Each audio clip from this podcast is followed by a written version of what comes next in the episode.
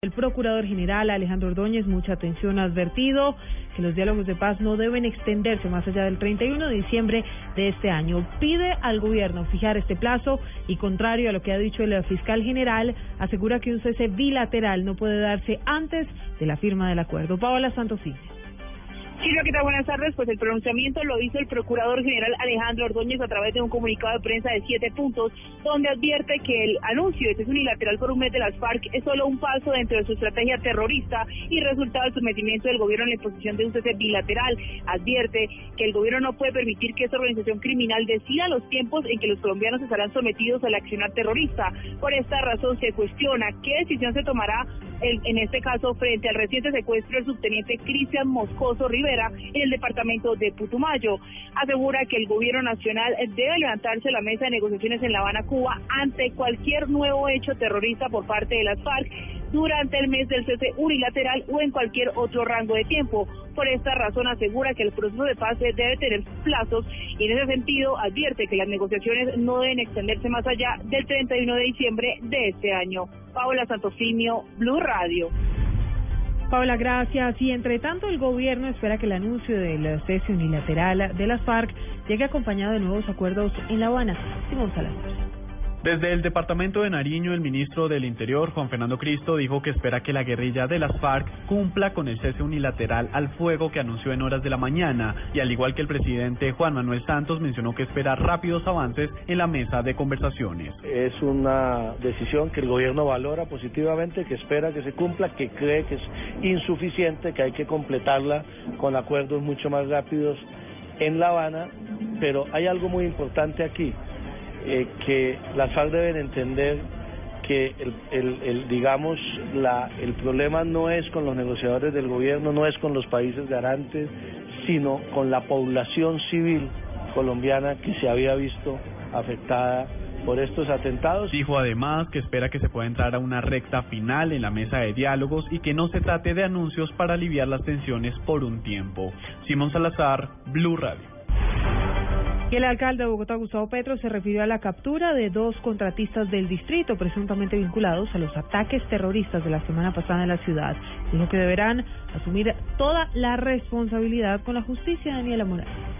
El alcalde de la ciudad, Gustavo Petro, dijo que los responsables de las explosiones la semana pasada en la calle 72 y el sector de Puente Aranda, que están vinculados a su administración y harían parte de estos atentados en la capital, deben responder a la ley. Es que si hay funcionarios que han infringido la ley por cualquier razón, la justicia debe procesarlos. El alcalde aseguró que dentro de su administración, como ha sido desde el principio, no se permitirá ningún acto de corrupción y mucho menos que tenga que ver con agresiones a la comunidad bogotana. Daniela Morales, Blue Radio. En información uh, inter, en otras noticias, uh, nos vamos ahora a Cartagena. El comandante de la Policía de Bolívar confirmó el ataque a una patrulla de esa institución, al parecer por miembros del ELN. Jorge Márquez. Un grupo presuntamente de guerrilleros del ELN hostigó en las últimas horas a una patrulla de la policía en un corregimiento de Norosí, ubicado al sur de Bolívar, como lo confirma el comandante de la policía de este departamento, coronel José Miguel Correa. Las afueras del municipio fue atacado por unos eh, bandidos desde el cerro con ráfagas de fusil. Se reaccionó, afortunadamente, en un espacio muy corto de 10 a 15 minutos. Los policías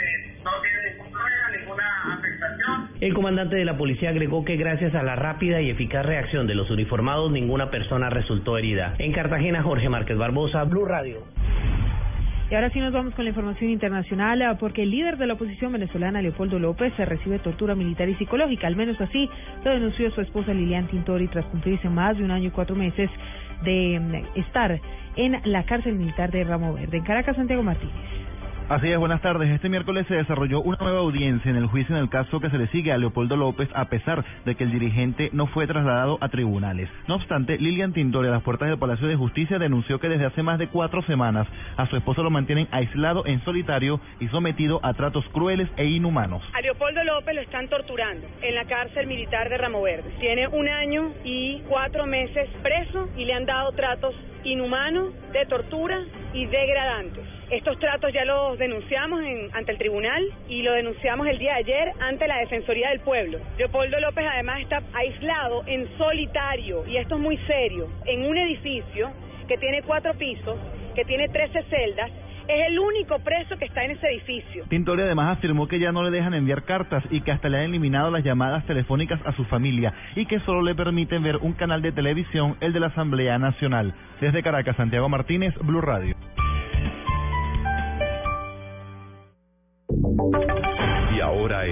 Radio, la información de Bogotá y la región. Son las 2 de la tarde, 37 minutos. Ah, vamos con las noticias de Bogotá. La ciudad pierde 7 millones de pesos cada vez que alguno de los caminantes se pierde el sendero de Monserrate. Daniela Morales. El alcalde local de Santa Fe aseguró que rescatar a una persona en el Cerro de Monserrate cuando se extravía asciende a los casi 7 millones de pesos. Esto porque inmediatamente se tiene que activar toda la logística para búsqueda y rescate, además de la gestión del riesgo. El costo diario de que una persona se pierda en los cerros orientales asciende a los 7 millones de pesos diarios. Estos 7 millones de pesos salen de un equipo interinstitucional de 30 personas mínimo, más la maquinaria, más los apoyos que hay que tener para encontrar a esa persona. El alcalde, por supuesto, hizo un llamado a todas las personas que visitan el cerro a seguir los senderos y también a seguir las recomendaciones de los guías que se encuentran en este lugar. Daniela Morales, Blue Radio.